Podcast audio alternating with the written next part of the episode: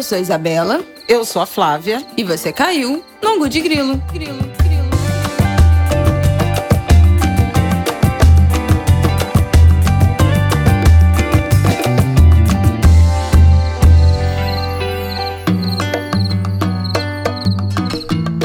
Oi, gente! Boa terça-feira! Penúltima semana do ano, último Angu de Grilo de 2021. Vamos entrar de recesso na semana que vem, que a gente também é filha de Deus, dos orixás, a gente merece um descanso. Então, esse vai ser o nosso último episódio desse ano, mas voltamos no amanhecer de janeiro. Isso. No comecinho de janeiro nós estamos de volta. Antes do dia de reis, antes de desmontar a árvore de Natal. Não, até porque, né, querida? Quem é Anguler Na casa normal, na casa normal. Aqui não foi nem é montada. Anguler segue a gente no Instagram, sabe que negócio de árvore de Natal na minha mãe é já... O nosso recorde foi agosto, tá? Pra desmontar a árvore de Natal. Foi 2020, né? Foi 2020. Começamos a pandemia aí com a árvore que ficou até agosto. Eu já era a favor de deixar ela já pro Natal, porque a gente é agosto. Agosto já é Natal de novo, né? Mas a gente fez obra. Precisou desmontar. Aí desmontou-se. E aqui na minha casa, eu acho que vai ser mais um ano, segundo ano, segundo Natal aqui na minha casa, também sem árvore de Natal, porque a gente foi deixando, deixando, deixando. Agora na semana do Natal as árvores já estão uma fortuna. Vocês sabem que tudo é mil reais. Não tá mil reais, mas se for comprar os enfeites, vai ficar mil reais. Com pisca-pisca, com tudo, ninguém merece. Então vamos ver aí. Eu tô achando que essa árvore vai ficar pra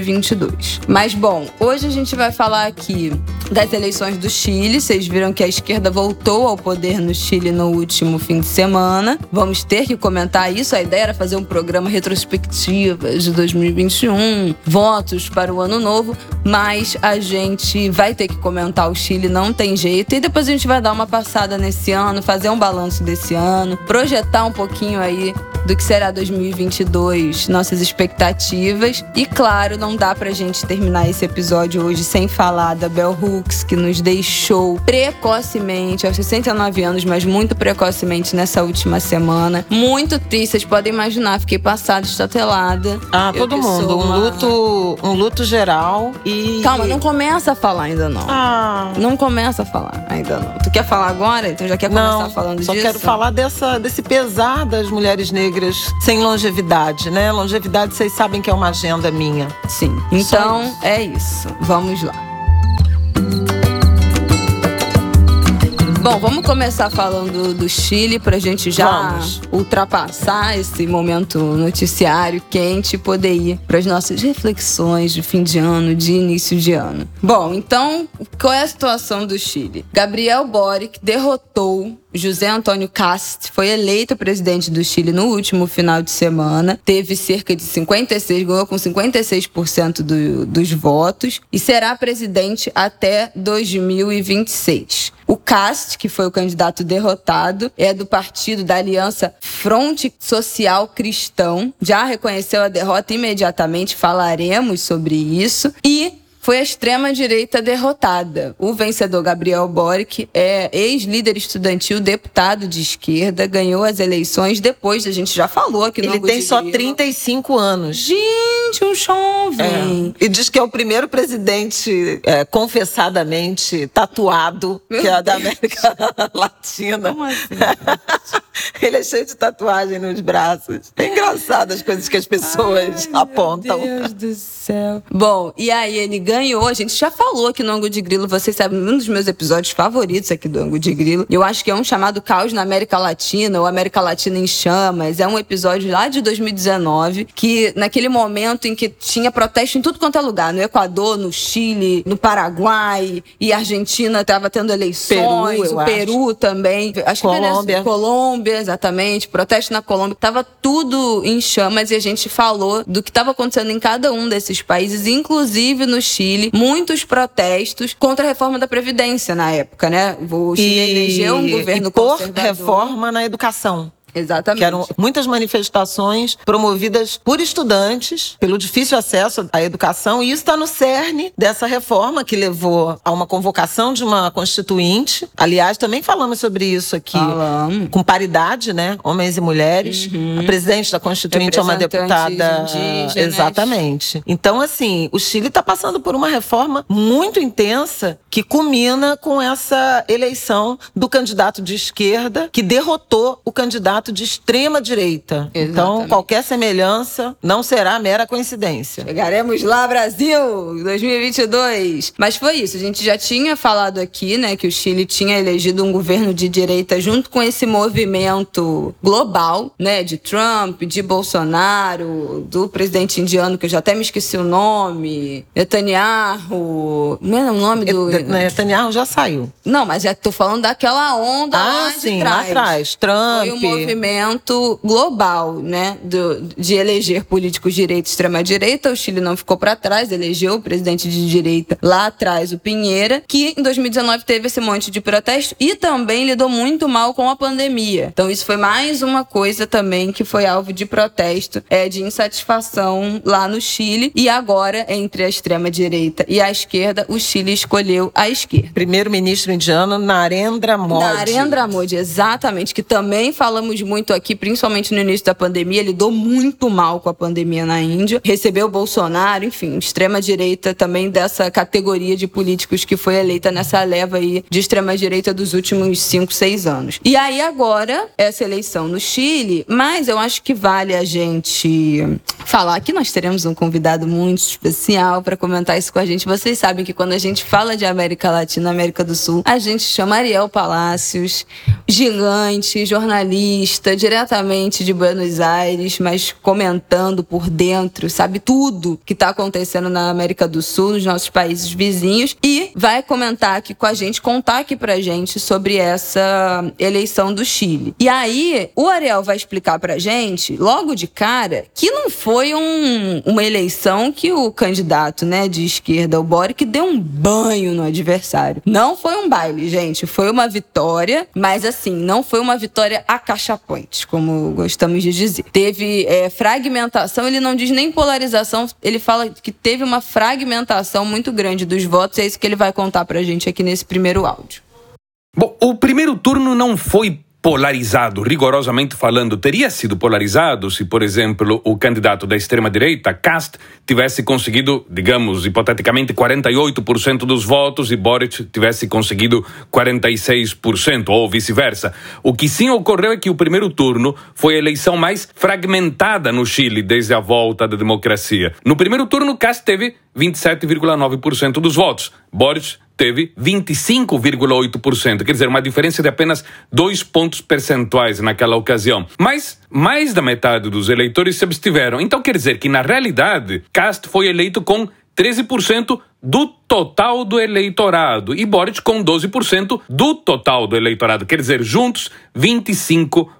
Os outros 75% dos eleitores ou votaram em outros candidatos ou simplesmente não foram votar. Ou para explicar de outra forma, Cast e Boric juntos foram votados por 3,7 milhões de pessoas no primeiro turno. Os outros candidatos, que não passaram para o segundo turno, foram votados por 3,2 milhões de pessoas. E 8 milhões de pessoas que não votaram em candidato algum, se abstiveram. Então, por isso, podemos dizer que o primeiro turno foi uma eleição fragmentada entre vários candidatos. Agora, nesse domingo, foi um segundo turno polarizado? É, mais ou menos, que na realidade foi artificialmente polarizado, porque é polarizado quando a maioria vota engajadamente em um ou em outro, e quando os dois têm posições totalmente antagônicas. Primeiro, a maioria não votou a favor de um candidato ou a favor de outro, eles votaram mesmo contra o outro, quer dizer, uma eleição na qual as pessoas têm que decidir qual candidato menos odeiam, menos desprezam ou menos rejeitam. Quer dizer, devido a essa situação, Cast e Boric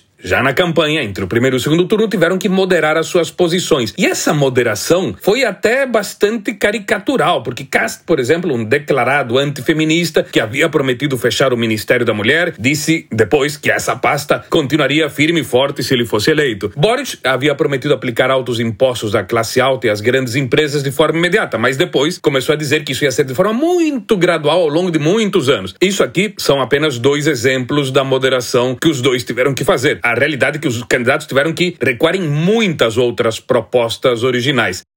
Então, Flávio, se encontraram mais ou menos ali no centro, né? Todo mundo caminhou para uma flexibilização das suas É, na verdade, esses movimentos, eles são normais, né? O, o candidato, para formar uma maioria, né, para ganhar a preferência da maioria dos eleitores, acaba se deslocando na direção do centro porque há muita resistência, muito, muito temor. A gente pode pensar em vários exemplos, tirando o Brasil, né? Porque, inclusive, foi uma das ilusões de parte do eleitorado brasileiro em relação a Jair Bolsonaro, ao extremismo dele, era de que no governo, os governos tendem ao centro, se moderam, as instituições não aconteceu nada disso. Espero que esse país aprenda a lição. É, Mas eu não quero, não quero falar do Brasil não, agora não, isso inclusive me tira o humor. Mas de fato, ao longo da campanha do segundo turno, a gente viu uma caminhada, digamos assim, né, uma deslocada para o centro, tanto de Boric, que é um candidato de esquerda, né, com agendas muito ligadas aos direitos sociais, à inclusão, e do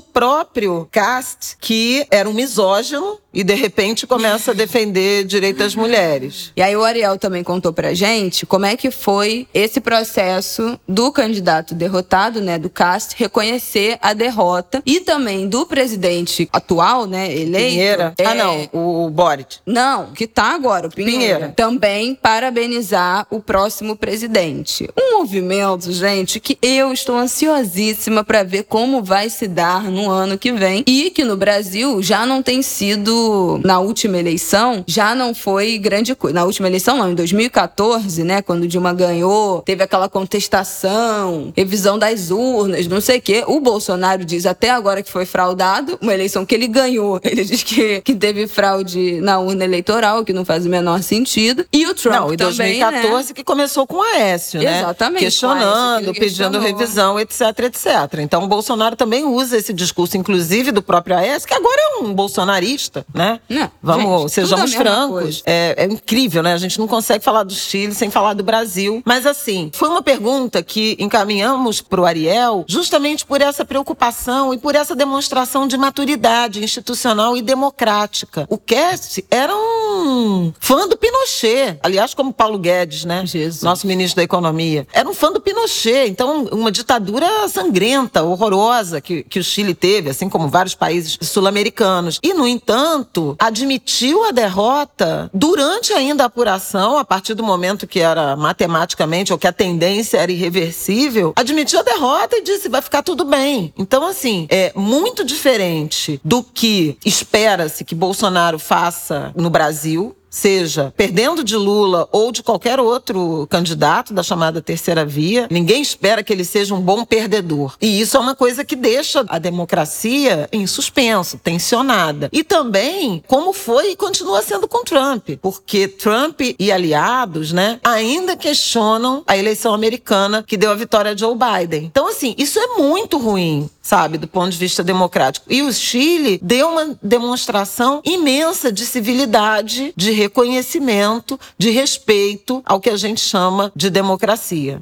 É muito interessante ver como no Chile há um respeito pela institucionalidade, independentemente do partido político que for. A justiça eleitoral é muito respeitada, o CEVEL, que é o serviço eleitoral, então não se discute a transparência do sistema, que é uma transparência fenomenal, e é um sistema que há décadas não tem registro de fraudes. Então existe uma grande confiança no sistema. No domingo à noite, uma hora e meia depois de fechadas as das urnas, quando não havia sido apurada metade das urnas, o candidato Cast, da extrema-direita, admitiu sua derrota. E não só admitiu sua derrota, como imediatamente emitiu os parabéns pela vitória a Gabriel Boric. Boric sequer havia se pronunciado sobre a tendência, não era nem o resultado, era a tendência da apuração. Ele fez isso horas depois. Então, o que mostra um sinal muito interessante. O derrotado que admite a derrota de forma imediata e desarticula qualquer militante delirante que comece a alegar que houve alguma espécie de fraude. Então, nesse ponto é muito interessante o comportamento do candidato derrotado. Aí também, nesse ponto específico, evidentemente, e aí também o comportamento eh, tradicional dos presidentes chilenos, que quando eh, já existe uma tendência muito clara, e houve uma tendência muito clara, porque eram mais de 10 pontos eh, percentuais de diferença, o presidente chileno de plantão dá os seus parabéns ao vencedor ao vivo pela TV. E foi isso que aconteceu. Pinheiro ao vivo pela TV, falando com Gabriel Boric,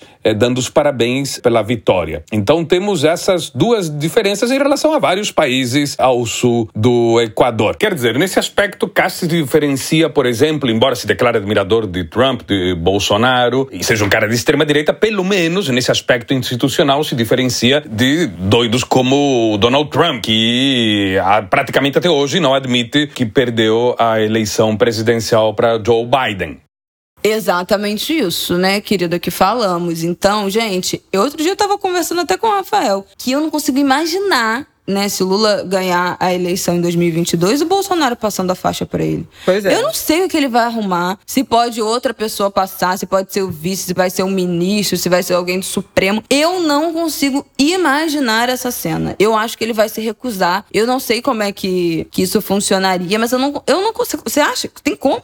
Eu não consigo imaginar. Tem, Não. tem saída? Eu não consigo também. E aí? Faz o quê? Quem é que dá a faixa? Deixa lá no Não, manequim? a- se o presidente não Se estiver, recusar. eu acho que o presidente da Câmara, né? Hum, é verdade. Gente, que é a linha sucessória. imaginar. Eu não sei se o vice-presidente Ah, o tem será? atribuição de fazer isso. Mas também não sei se o Mourão, É, se o Mourão com, com o Bolsonaro se recusando, faria. Mas enfim, não vamos pensar nisso, vamos. Não, mas assim, né, comentando que essa não é nem delicadeza democrática, né, mas é o ato democrático de você reconhecer os seus adversários, que já nos foi tão natural em alguns momentos. A gente tá vendo aqui um exemplo do Chile. É, o Brasil viu Dessa Fernando Henrique, democrática. né? Pois é, Fernando gente. Henrique passou a faixa pro Lula e foi um momento, né, aquela época 2003. Gente, Foi e a- muito simbólico, foi mais muito adiante. forte. Foi o Temer, né, que passou pro É, o Bolsonaro. Temer pro Bolsonaro. Bom, É.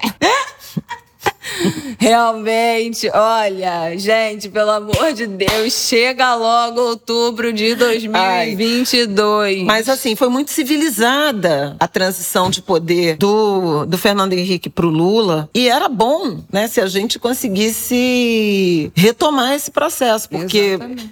independentemente de ser o Lula ou não, eu acho que o Bolsonaro é um, um presidente que vai criar muitas dificuldades em termos de transição. E você vê a equipe dele é de péssima qualidade, sabe? Não, mas gente de- Você vê o presidente da Caixa, Pedro Guimarães, participando da transição de uma equipe econômica. O Paulo Guedes fazendo isso. Você vê Marcelo Queiroga fazendo isso. A Damares fazendo isso. Então, assim, não é nem só o, o Bolsonaro, né? Tem não vários. Tem várias figuras de governo que são intolerantes, intransigentes. Mas, enfim, que o Chile traga, ilumine, seja um exemplo a ser seguido. Vamos torcer. De qualquer maneira, eu acho super bacana. Queria trazer também uma canção que viralizou, porque o Ariel também falou dos desafios, né? E antes da gente passar para os desafios, ontem viralizou uma canção, El Pueblo Unido, ou seja, o Povo Unido, que tem sido cantada nas manifestações. E ontem viralizou nas redes. E eu achei tão bonita que eu vou botar um trechinho aqui. Y ahora el pueblo que se alza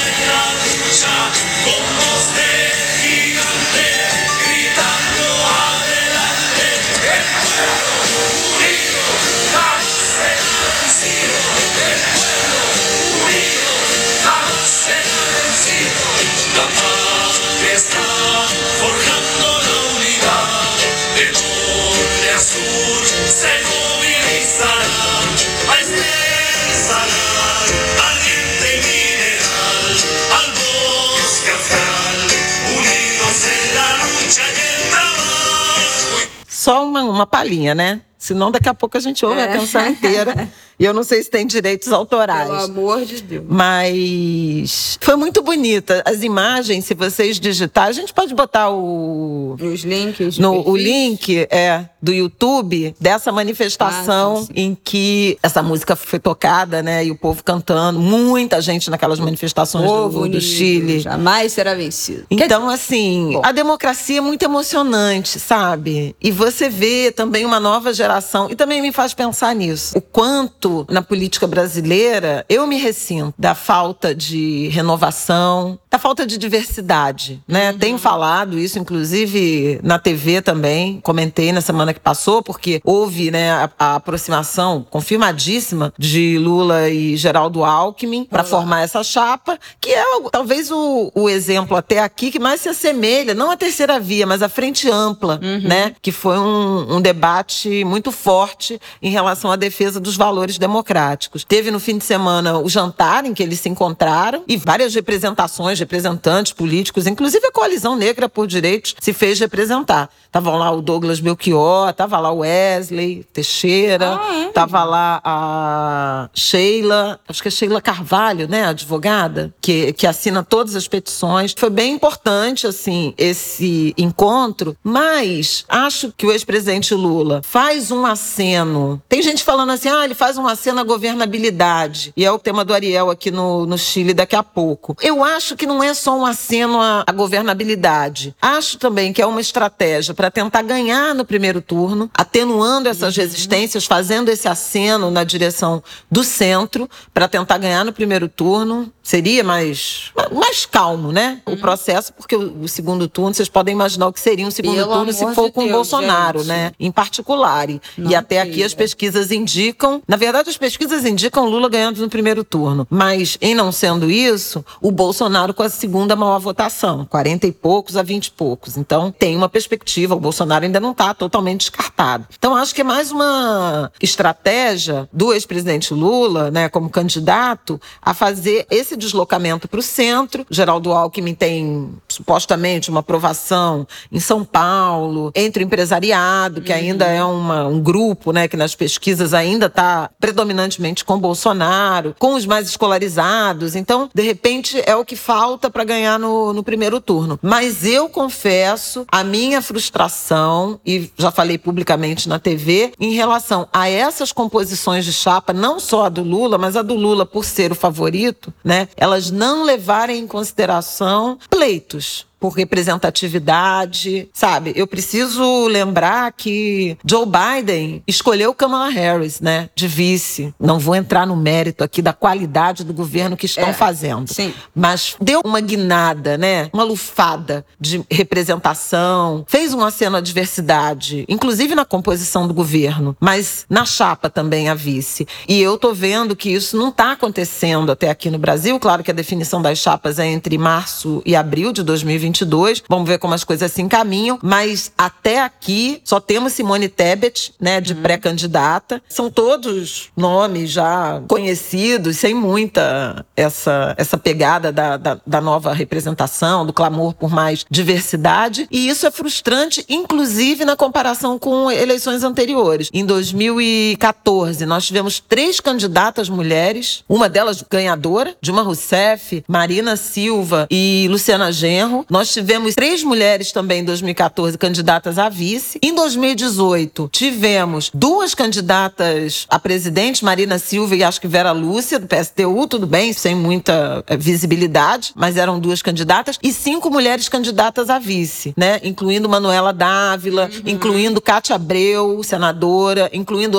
Amélia, senadora também. Então, o que está se desenhando para 2022 é muita hegemonia do homem branco branco de meia idade. Total. Né? Mas, enfim, a gravidade né, do nosso risco democrático é tamanha que a gente finge, a gente que, não tá finge que, não, que não tá vendo e vai retomar. Talvez tenha que retomar essa agenda da diversidade adiante. O que não significa que não devamos agir na direção de mais diversidade de gênero e raça Dentro nas eleições governo. proporcionais. Ah, Dentro sim, do sim, governo, sim, nas eleições proporcionais. Eu acho que é fundamental. Eleger deputado, senador, sim, deputadas, sim, senadores, mulheres negras, nas assembleias legislativas, para governo do Estado. Né? Exatamente. É, Isso é uma coisa que a gente é, Essa eleição é, é bastante ampla nessa direção. Antes da gente passar para os desafios, a gente está falando aqui, né, dos candidatos. Temos um candidato negro nessas eleições que já anunciou a sua candidatura, confirmou, né, a pré-candidatura. Unidade Popular é o partido mais novo do Brasil, o único partido que recebeu registro no TSE desde que o Bolsonaro assumiu a presidência, né? Não foi nenhum que mudou de nome, que desmembrou um partido novo, um partido novo chamado Unidade Popular e confirmou a pré-candidatura de Leonardo Pericles, que é um homem negro de 40 anos, de Belo Horizonte, morador da ocupação urbana Eliana Silva, na região do Barreiro, candidato, único pré-candidato negro é, até o momento, né, para essa disputa de 2022, um candidato de esquerda que aparece, aparece pela primeira vez De um nessa jovem partido, né? de um partido, também novo, novo. muito jovem também, 40 Não é o partido anos. novo, não, hein? Não. De, um partido novo, pelo amor de Deus. Que também jovem de 40 anos e que tem virado tema de, de assunto nas redes sociais entre os movimentos negros, os jovens, os ativistas negros na rede social tem repercutido essa candidatura dele, que Óbvio, a gente está falando aqui no Angu para todos ficarmos de olho. Nesse momento, vai ser muito difícil peitar é, algum avanço entre candidaturas gigantescas nesse momento que a gente está falando aqui, né? Bolsonaro, Lula, Moro, etc e tal. Mas eu acho que definitivamente é alguém para a gente ficar de olho, né, gente? A Claro. gente está falando aqui de, dessa necessidade de protagonismo negro nessas eleições presidenciais, como a gente sente falta disso, porque até as mulheres com mais representação são mulheres brancas. É alguém pra gente ficar de olho, alguém muito jovem, né, de 40 anos. Então ainda tem uma longa estrada política pela frente, que tá começando no sentido, né, presidencial agora nesse 2021, 2022, mas para ficarmos atentos, inclusive, a tudo que ele vai falar e movimentar no, no próximo ano, quando a campanha realmente começar. É, eu acho isso interessante. Enfim, as regras de, de debate, elas não são, né? São convidados para debates os candidatos com partidos com representação na Câmara, né? No Poder Legislativo. Mas, na medida do possível, também acompanhar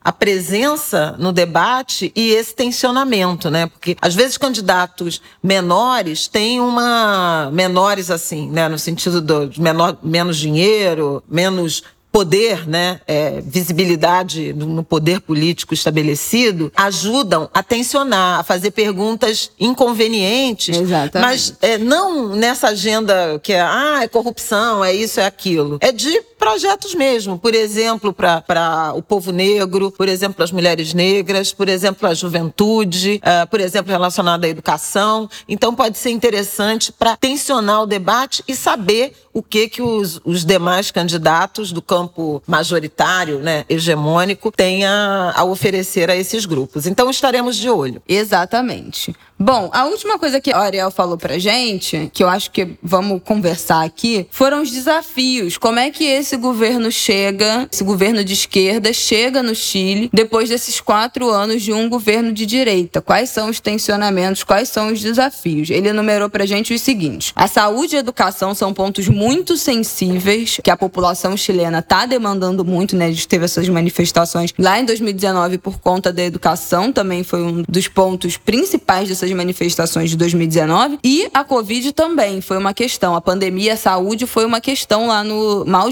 gerenciada lá no Chile. Então, esse é um ponto muito sensível. A educação lá é paga, então custa caro você estudar. E esse é um, um dos pontos principais. A- o valor da aposentadoria lá é muito baixo. Isso também é uma questão gravíssima. O governo chega sem maioria no parlamento, então vai ter que negociar muito, vai ter que conversar muito. Foi um bom sinal esse reconhecimento democrático, né, do presidente que ganhou, o reconhecimento da derrota. Logo depois que reconheceu a derrota, o Cast e o Boric foram se encontraram para conversar, alinharam ali algumas expectativas e agendas e nessa segunda-feira o atual presidente, o Pinheira, e o próximo que ganhou, o Boric, também se encontraram. Que Então, aí já é o início da transição, é o marco. Exatamente. Mas veja, no dia seguinte, No dia seguinte, eleição. É. imediatamente. Então, o Ariel ainda pontua isso. É um bom sinal esse diálogo, a gente não sabe como isso vai se desenrolar, mas já foi um excelente sinal porque eles chegam ao governos têm a maioria. Então, para aprovar as coisas, para passar as coisas, terão uma certa dificuldade. Então, é bom que o diálogo já tenha se apresentado desde o início, porque será necessário. E um outro desafio para o Chile também é, são os investidores estrangeiros, que deram um passo para trás, estão um pouco receosos por conta da crise social que se agravou nos últimos anos. A população muito insatisfeita, uma desigualdade econômica muito grande. Então, os investidores estrangeiros deram assim um passo para trás. Claro, porque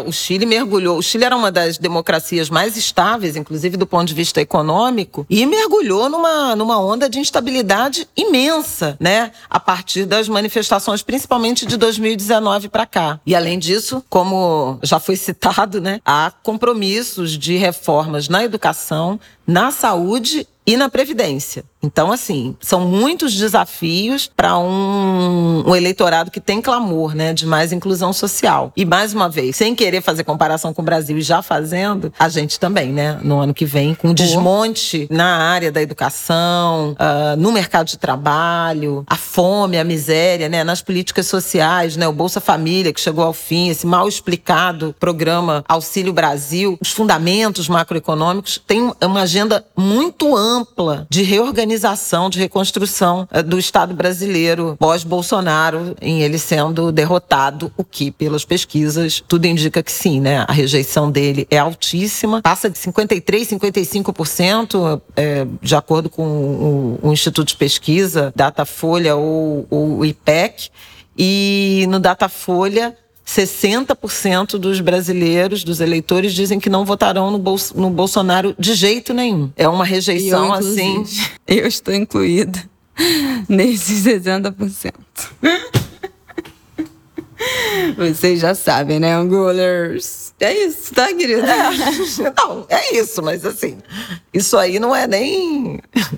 Não é nem novidade, né? Não, nenhuma novidade. Graças a Deus não é nenhuma novidade. Não é, não sou bolsominho arrependida pra ser novidade. Nenhuma novidade. Bom, gente, é isso que a gente tinha para falar do Chile. Acho que é um, nos dá uma esperança, um pouquinho, um, um gostinho de esperança do que vem por aí. A gente já viu essa derrota da extrema direita é, lá nos Estados Unidos com a saída do Trump. Agora a gente tá vendo aqui no Chile pertinho de nós também. E a nossa hora está chegando. Se Deus quiser quiser e ele vai querer. Então, vamos para o nosso próximo bloco para falar, fazer um balanço desse ano, nossas vidas e projetar um pouco para 2022, nossas metas. Temos metas? Não sei. Vamos ver no próximo bloco.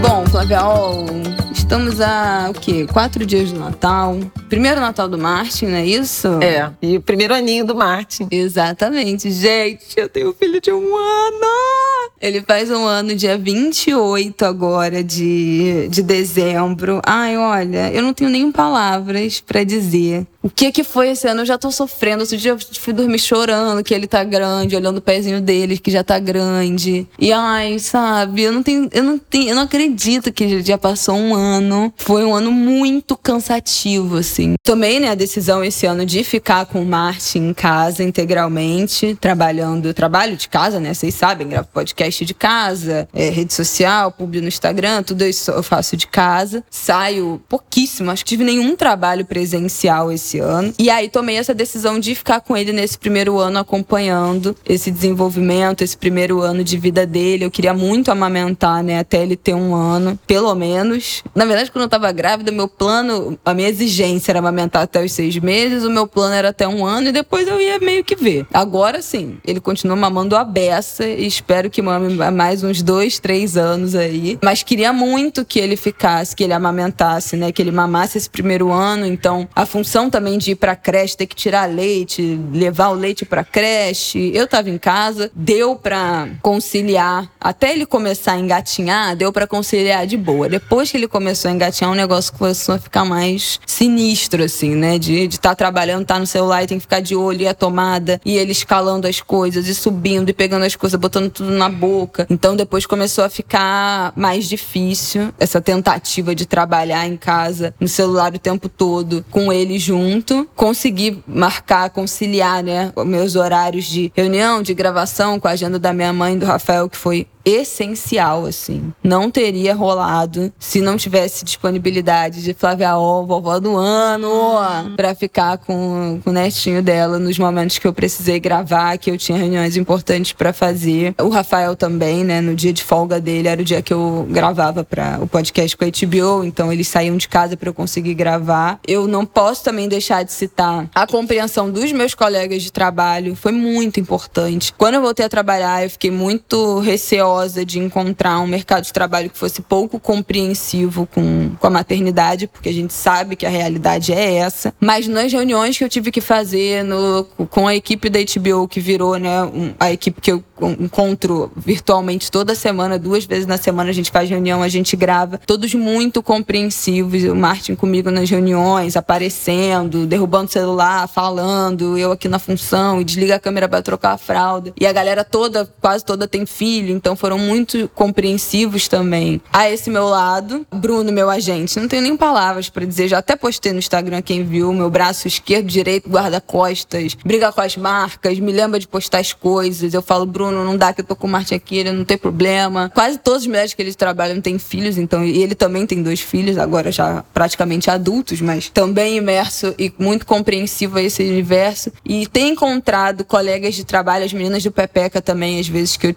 né, gravando muito tarde, depois do Martin dormir, esperando ele dormir pra gente gravar. Então, encontrar colegas de trabalho sensíveis, que souberam muito bem acolher essa nova Isabela, que tinha como prioridade o filho, mas não poderia secundarizar tanto assim o trabalho, também tinha que trabalhar, não só para ganhar dinheiro, mas porque eu gosto de gravar meus podcasts, eu gosto de fazer as minhas coisas. Então, foi muito importante, assim, fez com que essa volta é, de licença maternidade com um bebê em tempo integral fosse muito mais tranquila do que eu imaginei. Eu não encontrei nenhuma resistência, porque eu tive pessoas muito incríveis trabalhando comigo, então isso faz muita diferença. E aí eu acho que fica a minha mensagem para todo mundo que tá ouvindo, que trabalha com quem tem filho, cara, ser o mais parceiro compreensivo possível, porque não tem ninguém além mais do que os pais que gostariam de estar trabalhando sossegados, né, sem uma criança pendurada, que não tem ninguém que se incomode mais do que um pai que tá tentando falar numa reunião e a criança não para de gritar. Então, pode ter certeza que você que está do outro lado não está mais incomodado do que, do que a gente. Mas é, são as escolhas que a gente toma, né? Eu escolhi ficar com o Martin esse ano, ou as situações que a gente não tem como resolver, como muitos pais que durante a pandemia não tinham com quem, quem ficasse com os filhos para eles trabalharem. Então, sejam compreensivos. Todo mundo já foi criança, todo mundo já chorou, todo mundo já gritou, todo mundo já exigiu atenção dos pais. E eu acho que nós somos os adultos, né, da sociedade. Cabe a nós essa compreensão, essa maturidade de saber lidar com a imaturidade das crianças que estão na idade de serem imaturas, né? Nós somos os adultos dessas relações. Então, queria pedir nesse 2022, todo mundo que está ouvindo, que seja compreensivo, que entenda, que acolha esses nossos colegas de trabalho que têm filhos e precisam mais compreensão, de mais eventualmente mais tempo, mais prazo e mais parceria do que quem não tem filho, que isso é muito importante. Mas foi um ano sensacional como mãe. É uma coisa que eu digo muito. Ainda vou fazer um post antes de terminar esse ano, mas que eu já falei na terapia. Eu me acho uma mãe maravilhosa. Eu acho que eu já até falei é mesmo. de grilo isso. eu, eu voto a favor. Eu não tenho esse negócio de, ai, porque a culpa materna e uh, nasce uma mãe, nasce uma culpa e que, ai, eu fui, é, eu me, não me acho suficiente, ai, eu me acho uma mãe horrível. Toda mãe se acha uma mãe horrível. Não acho. Eu me acho uma mãe maravilhosa. Eu tenho muita convicção com as decisões que eu tomei em relação à criação do Martin, a alimentação, a amamentação, o desenvolvimento. Então, assim, eu acho que tudo, quase tudo que eu tinha, assim, como que eu realmente queria fazer em relação à forma de criar ele, não do que, eu, do que ele ia conquistar ou não, né? Se ele ia mamar um ano, se ele ia, se eu ia conseguir amamentar, se não ia, não, não, mas jeito de criar ele, né? De ser uma criança que fica no chão, que bota tudo na boca, que anda descalço, que vai pra praia, que vai pra piscina, que vai para restaurante, da gente também ser esse tipo de pai que leva a criança para tudo quanto é lugar. Eu acho que eu consegui ser muito fiel a essa minha vontade, que também passa por me colocar em primeiro, né, lugar do tipo, eu não vou deixar de restaurante, eu não vou deixar de viajar, eu não vou deixar de encontrar as pessoas que eu quero, porque eu tenho um filho, meu filho vai comigo para tudo. Isso faz com que eu acho que eu seja a mãe que eu queria nesse sentido, e eu me acho uma excelente mãe por conta disso também, porque também me consigo me priorizar não só o trabalho, mas a minha sanidade dentro dessa maluquice que é né, criar um filho em tempo integral 24 horas, sem babá, sem creche nesse primeiro ano. É cansativo a beça, mas eu chego muito satisfeita com a mãe que eu me tornei, com pouquíssimas culpas nesse caminho, sendo flexível, eu acho, assim, né? Não sendo rígida com as minhas próprias metas. Depende. Depende quê? Eu sou flexível. Não, é super. A alimentação, por exemplo, do Martin é super radical. Porra, tu acha radical? Que a minha única culpa materna é a alimentação do Martin ser muito menos do que eu gostaria que não fosse. pode nada. Não pode não nada. Pode nada. Eu sigo as recomendações do Ministério da Saúde, é basicamente isso. Mas essas porra, ah, tem que ter cinco grupos alimentares. Não come cinco grupos alimentares todas as refeições. Ah, tem que fazer quatro refeições no dia. Não faz, gente. Faz três. Aqui, ó, suando faz três. Então, a, a alimentação do Martin, pra mim, é a grande questão dessa, dessa, desse ano, que eu acho muito abaixo do que eu gostaria. Mas assim, eu fiz o possível. Fiz o possível e Mas beleza. é tudo muito diferente da nossa, da minha Claro, época. porque tem 25 anos. E tem não, mas tem várias mães que ainda se, se Porque elas não seguem as jovens mães, jovens mães que têm alternativas. É, porque os pediatras são. Não é alternativa, os pe- é desatualização. Se você dá papinha liquidificador, tá Uhum. Viu, gente?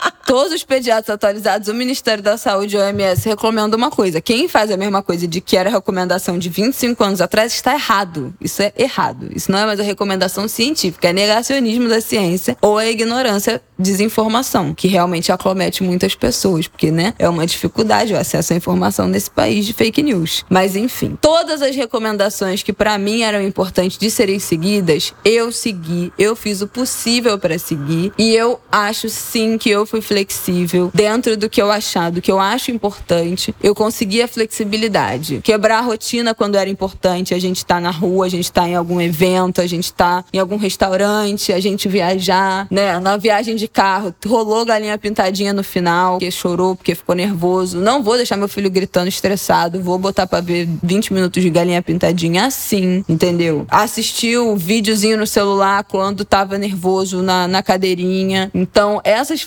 flexibilizações, ai, um dia que eu não tinha mais condição mais de fazer comida de nada, ficou mamando, não comeu, não fez refeição pra mamar, porque a mãe precisava de um descanso. Então, essas flexibilizações aconteceram e eu acho que foram o que me impediu também de, de não surtar totalmente dentro, dentro desse ano. Então, chego muito satisfeita. Meu filho está fazendo um ano, meu primeiro ano, assim, como mãe. Muito feliz, muito orgulhosa da mãe que eu me tornei. E faço um convite para as mães que estão ouvindo de também reconhecerem seus feitos. Que a gente só fica em rede social contando derrota. Ah, porque não é suficiente. Ah, porque é a culpa materna. Ah, porque eu não sou mãe o suficiente. Ah, porque meu filho merecia uma mãe melhor. O cacete. Nós fazemos o possível e o possível é sim, 99% das vezes, suficiente para os nossos filhos. Então, ó, uma, uma sala de palmas para as mães aqui presentes e uma sala de palmas para a vovó do ano, Flávia O, que foi essencial. Ah, muito obrigada. Pra gente completar esse um ano bem, com sanidade, entendeu? Termos chegado até aqui, acordou comigo de madrugada, meses e meses a fio, às vezes que eu dormi lá, acordava com o Marte, ficava com ele pra eu dormir, fica com ele quando eu preciso sair, quando eu preciso trabalhar. Então, uma rede de apoio excepcional. E a avó é o amor dele, tá, gente? Ama essa avó, um grude com essa avó. A gente se ama muito, muito amor envolvido. aí desse ano como A melhor coisa da minha vida foi Martinico. Ah, olha, a gente vira cidadão de segunda classe, tá? Depois que dá neto pra, pra mãe e pai, melhor coisa da minha vida. Detalhe, Não é se não verdade, é tivesse tudo por eu, você. não ia ter Martin. Então, mas é tudo por a você. melhor coisa da minha vida é o Martin, você. Não, nesse momento, nesse ano, não teve. Né? Trabalhei enlouquecidamente. Enlouqueci. Estou muito cansada. Ainda tenho trabalho para serviço para entregar, é, mesmo estando na folga de Natal. Mas foi incrível, foi uma descoberta incrível. Eu já comentei isso até no, no programa especial da, da Leilane sobre longevidade. A gente falou dessa da maternidade e é de fato uma emoção inédita e eu não tinha dimensão do que que é esse amor de avó com com neto assim. A gente se ama muito, a gente se diverte muito, a gente ri muito, sabe? É uma é uma certa volta à infância nossa, né, do, dos adultos, com obrigações menos explícitas, né, com responsabilidades mais, porque na verdade, filho você é o responsável. É. Você tem que determinar quais são as, as ações, como é que deve fazer, por exemplo, a comida e tal. É diferente de ser, va- ser avó e cumprir as recomendações. Sim. Mas eu não estou na formulação, né? Avós não estão na formulação. E isso é mais. é menos estressante. Pode ser mais divertido. Ele é uma graça de criança, ele é muito gente boinha, super companheiro, super amoroso. Acordou aqui. Ai, ele acordou! Lindo!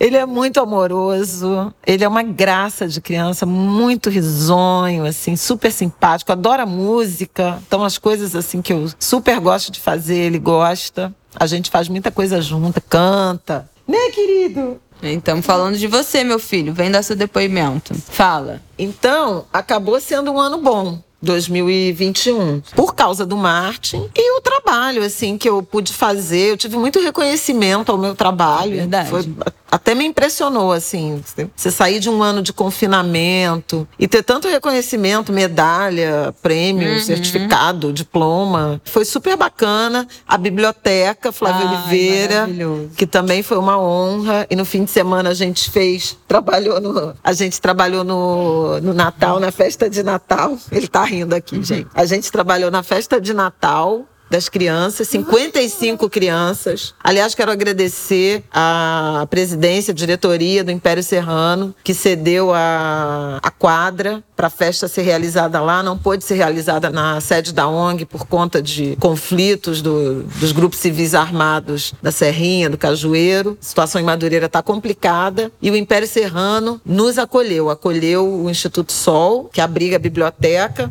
e as nossas crianças. Foi muito bonito ver, reencontrar né, esse papel da escola de samba como um ambiente de reunião comunitária, né, de solidariedade. Foi super legal. Então fica aí meu agradecimento. Foram as coisas boas desse ano, que do ponto de vista cívico, né, continuou sendo trágico. Foi o ano dos ataques, né, de Jair Bolsonaro às, às instituições da democracia. Nós passamos por momentos muito difíceis. Foi um ano em que o Rio de Janeiro sofreu muito com a violência armada, com a violência policial. Foi o ano da chacina do Salgueiro, agora em novembro, do massacre do Jacarezinho em maio. Então, mas enfim, tivemos avanço com julgamento no Supremo, com audiências públicas, com a organização da sociedade civil muito empenhada no combate à fome, no enfrentamento à fome.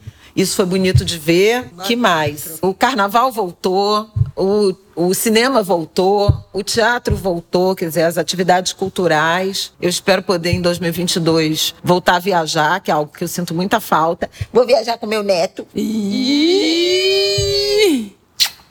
Vou viajar com meu bebê. Então, assim, a vida um pouco voltando. A gente teve a vacina, né, gente? Ai, nossa. que é assim.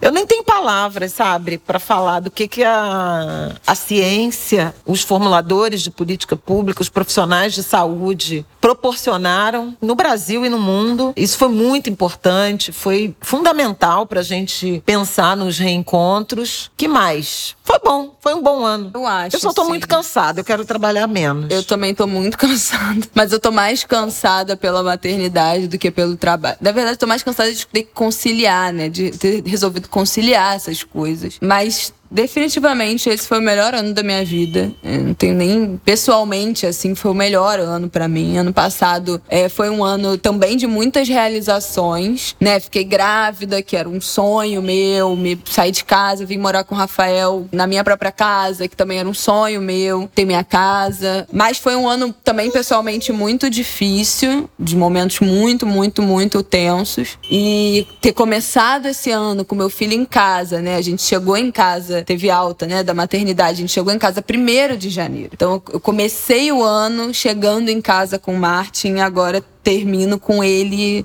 em desenvolvimento perfeito, super inteligente, super querido, falando a beça. Vocês, bom, vocês angulers, então ouvem ele demais, ouviram ele demais, né, ao longo desse ano. E de muito trabalho. Eu, eu tive trabalho que eu nem imaginava. Fui chamada para fazer coisas que eu nem imaginava que, que aconteceria nesse ano.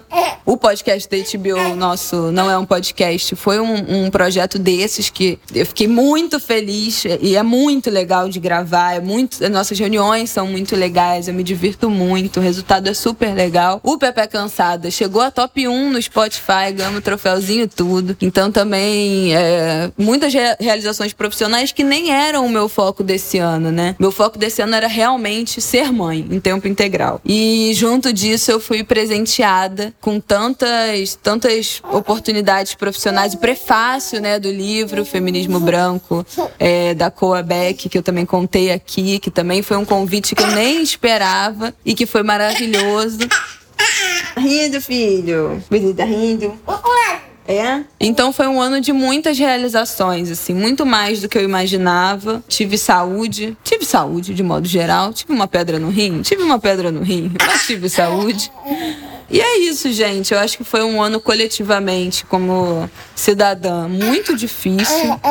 A gente perdeu muita gente querida, né? Paulo Gustavo, Marília Mendonça, é, acho que são os Seu que- Monarco, É, Laíla, do ano, Laíla. seu Nelson Sargento. A gente Muitas falou perdas. aqui, a gente teve muitas perdas nesse ano como, como brasileiro, assim, para a cultura popular, principalmente. Foi duro politicamente, eu não preciso nem dizer, né? Porque vocês já ouviram a gente falar aqui o ano todo desse inferno que foi esse país. Mas eu acho que eu começo 2022 muito esperançosa dessa retomada da recuperação do Brasil a partir de 2023. Vai ser difícil essa campanha, essa corrida eleitoral vai ser dureza, vai ser tiro, porrada e bomba. Eu acho que vai ser um, um sinal assim de esperança. Pessoalmente, Martin vai pra creche, então eu vou ter tempo para meu lazer, para descansar, para comer com calma, para lanchar com calma, né, meu filho? Né, meu amor? É, exatamente, é. É ou não? Não. É. pra trabalhar também, né? Sem ter que ficar conciliando, equilibrando esses pratinhos, receb- respondendo mensagem enquanto a criança chora e me escala, não sei o quê. Então, é, esse cansaço dessa dupla função integral, eu acho que vai dar uma amenizada. E eu tô muito esperançosa, eu acho que é a minha animada, empolgada pra 2022. Eu acho que vai ser um ano ainda melhor do que foi 2021. Já saudosa, porque meu filho já não é mais bebezinho. Ai, já tô sofrendo que já não tenho. É, você não é mais bebezinho. Você já é um bebê grande. Já tenho mais aí um ano de bebezinho, depois já vai virar criança. Não tô preparada pra ter um filho criança, um bebê grande, quase criança. Mas muito feliz com a maternidade. É, e muito realizada, né, meu filho? É isso aí, gente. Tô rindo e mamando aqui ao mesmo tempo. Eu acho que essa é a minha. é, meu balanço aí de fim de ano pra vocês. Meu marido nota 10, né, marido? Não tem vídeo, é só áudio. Daí, você quer, você quer dar algum depoimento? Só tá fazendo barulho mesmo aqui no fundo da gravação. Essa é só essa, essa participação. O Rafael tá tímido, tá tímido. Não quer participar. É isso, gente. Esse é meu balanço. Tô me planejando aí pra 2022. Thaís Godinho do blog Vida Organizada é minha pastora e nada me faltará. Vocês estão procurando aí dicas de truques, workshop de planejamento pro ano que começa vidaorganizada.com, não sei se tem ponto .br, mas no Instagram acho que é Vida Organizada Oficial. Muda minha vida, tá aí, já muda minha vida há muitos anos e agora com filho, com projeto, com trabalho mais ainda, fica aí minha sugestão. Amor, dá pra você fazer um pouco menos de barulho nessa cadeira que tá um range-range aí? Ah, tá complicado, gente, é complicado gravar podcast, pelo amor de Deus. E é isso, muito feliz. Termino esse ano feliz e satisfeita, né? E você, Flávia? Ó, vamos finalizar aqui o nosso balanço. Não, já falei tudo que tinha pra falar de 2021. Então tá bom. E Vamos pro ano 2022? novo. Só, só peço que se cuidem, porque não acabou. Ainda falta ter a dose de reforço. É, por favor, preservem-se no, no Réveillon. Usem máscara na rua, fora delas. A gente está numa, numa epidemia de gripe também, de influenza, que deve durar uns dois meses. Então, assim, um verão com cautela, pra gente conseguir se encontrar sem risco. Acabou. É. Agora, Nossa nota de lamento né? A morte da Bell Hooks, muito precoce, 69 anos. Que arrasada, gente. Vocês sabem como eu sou uma pregadora aqui de Bell Hooks. A gente falou no último episódio, É. né? Que, que a gente falou sobre a realidade de violência contra a mulher. A gente citou, citei Bell Hooks. É uma figura muito presente na minha vida. Aliás, um sucesso, falo. né, o episódio. Ai, Muito gente, obrigada, vocês gente. Maravilhosos. Vocês são maravilhosos. Super legal. Muita tristeza dessa perda, né? Dessa mulher tão incrível, que faz tão parte, que foi. É, que é essencial para o meu processo de formação política, né, do feminismo, que eu ainda, tô lendo tudo sobre o amor, um livro também que É, pois é, eu acho que a recomendação maravilhoso. final, né, de Muita leitura gente, né? é tudo sobre o amor. Muita gente reverenciou esse livro e esse ensinamento da Bell Hooks sobre o que é o amor, né? Nessa semana que per- a perdemos. É, muita gente falou isso, né? A Bell Hooks me ensinou o que é o amor, o que é ser amada, o que buscar numa, numa relação de amor. E eu acho que esse Era é um mais do que isso, né? Nas relações cívicas, comunitárias, políticas. É, é amor num sentido muito mais amplo. É, né? não, é, Não- não é amor romântico. Não é amor romântico. coisa. É o amor como ferramenta mesmo de construção política e social, né? De diálogo. É, então, acho que isso não tem nem palavras. Muitas professoras, pedagogas também, minha cunhada, né? O, ai, meu Deus, como é o nome do livro? Ensinando a transgredir. A educação como prática da liberdade, um livro muito importante para quem trabalha, para todo mundo, mas principalmente para quem trabalha com educação. Lamento, lamento, lamento de muitas partes, é, mas enfim, quem é lembrado não morre. Bell Hooks definitivamente já, é ance- já era nossa ancestral em vida e continuará sendo. É isso, gente. Você quer falar mais alguma coisa, Flavião? Não. Feliz ano novo. Feliz Natal, feliz Ano Então, Novo. bom Natal. Fala, filho, Feliz Natal. E um ano novo também. E... Que seja A feliz. gente podia botar aquele jingle bell de- do samba. Souber o que é o bem. É isso aí, meu filho. Isso, bate na mesa, faz um, É Natal. um martininho com batuqueiro. Peraí, gente, tá fazendo muito barulho, pelo amor de Deus. Queridos, até ano que vem. Fala, Feliz Natal, pessoal. Um bom recesso para vocês. Que seja um Natal é, de amor, de carinho, de afeto, de abraços, né? Já que o nosso Natal passado foi muito estranho. E um ano novo de muita prosperidade, um 2022 de muita prosperidade em todas as áreas da nossa vida e muita saúde, tá? É isso que eu tenho pra dizer pra vocês. Um beijo e até ano que vem. Não vai ser da semana que Até vem. ano que Até vem. ano que vem. Um beijo. Deus, ano velho. Feliz ano novo.